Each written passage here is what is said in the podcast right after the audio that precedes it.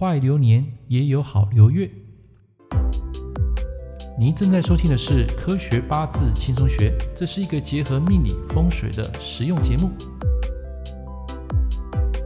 Hello，各位朋友、各位同学，大家早安，欢迎收听《科学八字轻松学》。来，今天我们要谈一个大家比较耳熟能详的问题，就是为什么我的流年运气会特别的糟糕？什么时候才能够转运呢？假设你是上班族，我相信你一定遇过这样的问题。你会说：“老师啊，我何时可以转换跑道？那么成功的几率大概有多少呢？”你说我今年的工作运很不错，可是我怎么没有感觉到，而且越来越不顺？工作不知道为何而忙，内心感到非常的恐慌。请问老师，我该怎么办？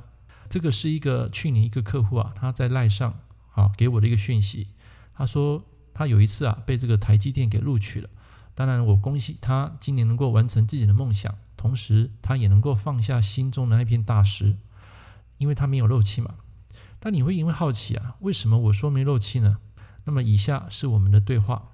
客户说，他今年去台积电啊，二度面试，但是回来却是生了一场大病，心力非常的焦悴。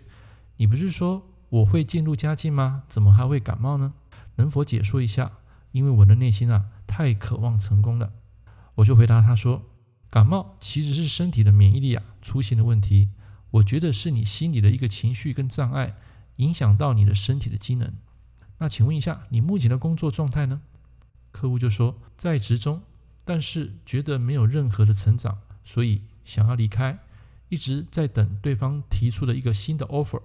依照流月来看，下半年的运势啊会比上半年来得好。”客户他接着说：“可是老师啊，我觉得很不安呢。”因为我现在感觉什么事都非常不顺，然后我就跟他讲，如果工作还在，假如等不到你新的 offer，那么可以尝试去寻找新的工作机会。那么他说，这跟运势应该有差吧？之前都没生过病呢。那我就说，在去年甲申月的时候呢，你的官运非常的弱，这个生病是因为印星所引起的，这跟运势会有一些关系，但绝对不是主要，主要是你的心理层面啊。那么客户又急着问说：“那么老师啊，在乙酉月我有机会吗？”乙酉月机会很高，没有错。假设你能够保持一颗正能量和自信，那么台积电啊这个 offer 或许跟你有缘。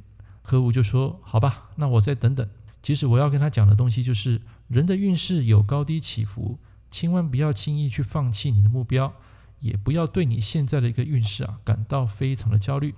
很多人都会抱怨我在某一个年啊过得非常不顺，运气如何不好。但是我们所认知的不顺啊，其实只是当年的某几个月不好，而并非整年都是如此。换句话说，身处在很衰的流月啊，也有可能在其中几天啊获得意想不到的收获。怎么说呢？因为有些人啊在碰到瓶颈的时候呢，他总会怪罪命运。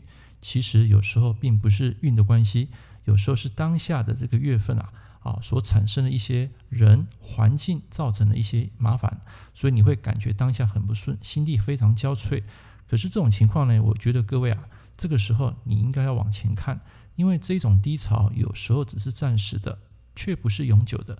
所以你们要记得，在碰到一个好流年的时候呢，一年有十二个月嘛，对不对？那十二个月每个月都会好吗？也不见得。就算你碰到坏的月份，你也要相信。也会有非常幸运 lucky 的日子，怎么说呢？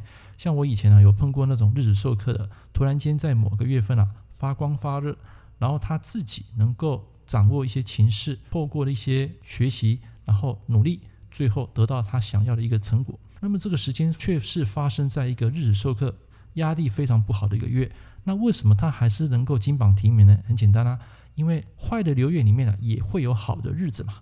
那你相对来讲。你碰到好的月，就算你整年很顺，你还是有某些天会碰到不好的一些时间，对不对？所以这个时候，我们就要努力去克服这些难题。在你高点的时候，你要懂得谦逊，懂得沉稳；在你在低潮的时候呢，也千万不要放弃，因为总有一天事情最终能够否极泰来，然后能够拨云见日。所以我们在谈一个人八字运势的时候呢，我们只能讲说这一年大概是如何如何，但是一定会整年不好吗？那也不见得，因为有时候的好的运气，它会发生在你不起眼的小小的月份里面。就算是不好的月，就像我刚刚讲的，它也会出现在好的日子。比如说像中乐透啦，或是说抽到奖，或是有人送礼物，有人请吃饭，得到一些遗产之类的，它有可能会发生在其中的某一天的某个时。我们经常在讲八字啊，其实没那么容易啊，不是只有批到本命配上大运那么简单的事情，你还要把流年、流月、流日、流时这些情况给加进来，那么你的批命才会如鱼得水。可是你会说，老师啊。批那么细，到底究竟有什么作用呢？事实上，在我们的职业生涯里面啊，我们要批到这个时啊，这个算是非常的不可思议了。我们最多只会讲到月份，它这个八字就会提醒你哪些时间你应该注意什么事情，什么事情你可以去把握。那么剩下的就要靠你身体力行，靠你的环境，靠你的学习，靠你的意志力，度过一些你能够去控制不好的事情，然后去把握当下能够做的，去掌控。所以我才说，这种八字啊，就是一个参考，它并不是绝对。就算整年好，如果万一出现在某个月某个天一个危机点出来，你也会感到当下非常的震撼，甚至有可能一下子就会一贫如洗。所以我常想说啊，你在高点的时候，你要懂得谦逊，然后懂得再去充实自我；在你低潮的时候，你千万不要去放弃，总有一天，就像我刚刚讲的，能够扭转乾坤。OK。以上是我给大家的一个在流年流月的一个建议啊，当然我们要批到流日流时啊，那简直是作茧自缚，不需要了。